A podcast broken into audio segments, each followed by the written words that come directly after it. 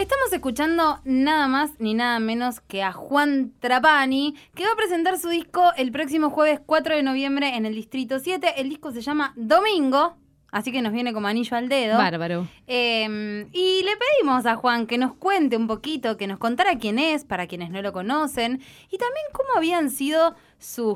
¿Cómo había sido? Yo le pregunté cómo había sido su comienzo en la música, pero él lo interpretó como pudo o como quiso, y vos no sabés la cantidad de comienzos que tiene Juan Trapani. Buenas, un saludo muy grande a toda la gente de COA. Mi nombre es Trapo, soy pianista, cantante y compositor rosarino, cantautor rosarino, diría yo. Voy a estar presentando mi disco el 4 de noviembre en Distrito 7 y pensando un poco en esto de cómo comenzó mi vínculo con la música, pensaba que si bien uno en general cuenta su infancia, que en mi caso estuvo rodeada de instrumentos y de juegos de teatro y de disfraces y mi vínculo con la música empezó siendo muy lúdico, muy divertido. Eh, había un piano en mi casa, había una guitarra, había un bombardino y todo eso estaba ahí como muy habilitado. Existe algo como diferentes comienzos, para mí al menos, porque después en la adolescencia eh, me puse a hacer canciones que no había hecho nunca y me divirtió muchísimo, entonces me sirvió para... Yo había dejado de estudiar piano cuando tenía 12 años y hacer canciones me sirvió para seguir en contacto. Cantar esas canciones que me gustaban de Fito o de Fandermole me sirvió para estar en contacto. Y ya más de adulto tuve un nuevo comienzo con la música porque me había dicho, va, me voy a estudiar teatro. Y dije, no, pará, me gusta el piano. Y me puse a estudiar piano varios años, muchos años. Y fue un vínculo muy distinto. Así que tuve diferentes comienzos. El último fue universitario en la Universidad Nacional de Rosario, cursando en Buenos Aires. Y antes de que comience la pandemia sentí que venía un nuevo comienzo que era la necesidad de hacer un disco y de poner mis canciones, mis letras en un disco y en un momento más finalizado. Así que para mí este es como un pequeño nuevo comienzo. Tal vez eh, vaya por ahí en realidad mi vínculo con la música, como todos los diferentes comienzos que fui teniendo y que vendrán. Me gusta la conclusión a la que, porque él va pensando, me parece que no es que tenía un guion ahí, ¿no? Como, bueno, yo empecé, empecé por acá, y después empecé por acá, y después empecé por acá, y bueno, tal vez sea un eterno comenzar. ¿Por qué no? Es una, una bella forma de, de pensar la vida. Él ahí, en esa canción que escuchábamos hace un ratito, que se llama Dorado, que es un chamamé, dice, esta canción me la dediqué mientras dudaba, dice, sobre qué hacer. Y pensé que mientras más tiempo lleva uno siguiendo un deseo, más motivos tiene para seguir haciéndolo.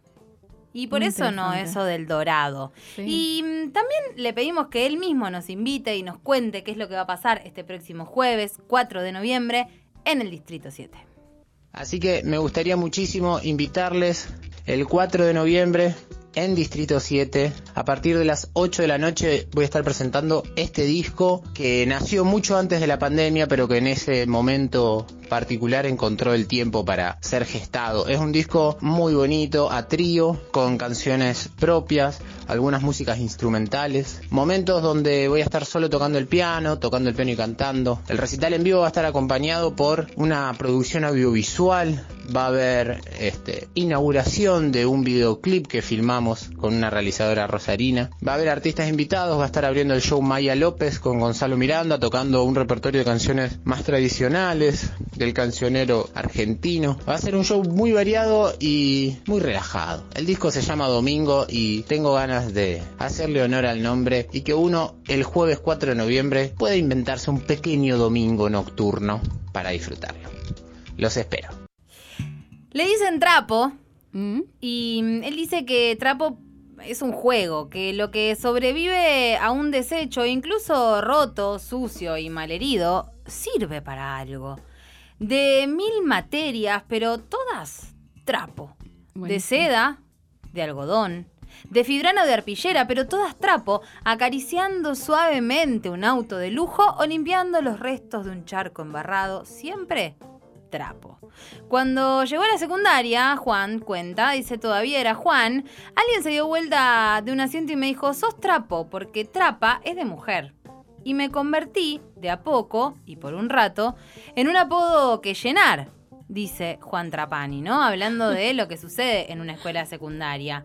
Eh, y mm, dice que este, este apodo pegajoso, dice que se te queda en la memoria y por mucho y en todos lados, Dice, basta con que alguien diga trapo una vez para eternizarlo. Ahora que yo soy Juan, puedo usar el trapo para jugar al hombre de las mil caras, cambiarme el pelo, la forma en la que camina, transformarlo en rey o en mendigo y hacerlo cantar las 100 canciones diferentes que se me vienen a la cabeza.